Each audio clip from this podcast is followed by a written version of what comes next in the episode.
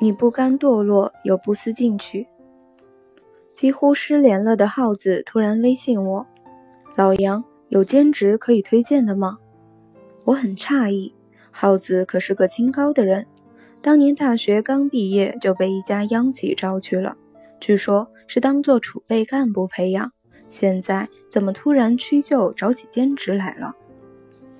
耗子的解释是。现在的工作特别闲，上一天班休息三天，所以想找个兼职给孩子赚点奶粉钱。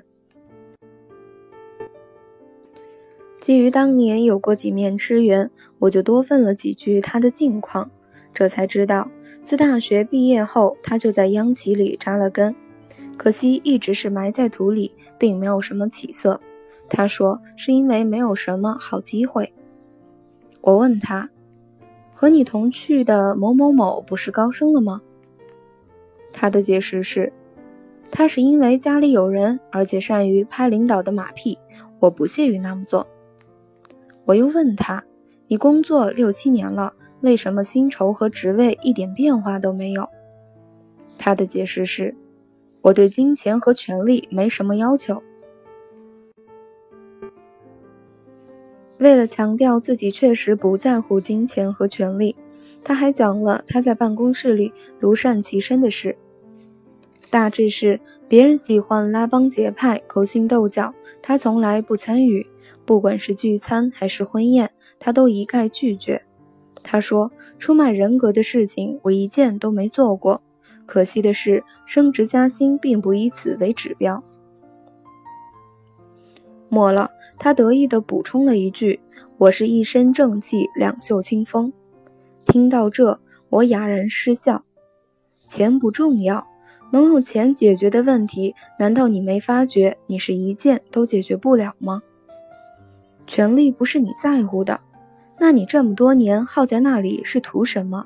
难道是想找个道德环境很差的地方来锻炼自己的品德吗？你哪是什么正气，不过是懒罢了。正气的基础是不虚伪，遇见机会了就竭尽全力去争取，自认为能力不足就正视自己，然后努力去提升自己。可你呢？分明是连竞争一下的尝试都没有，就抨击别人的功利和浅薄。分明是没能体会到职场交际的乐趣，就大肆攻击社交的虚伪和做作。记住了，葡萄吃到嘴里才有资格说它是酸的。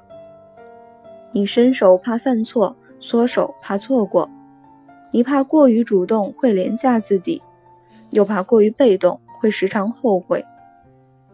然后你就踌躇着，一边抱怨着环境，一边纵容着自己。一边担心着未来，一边又浪费着时间。这和一段自白不谋而合。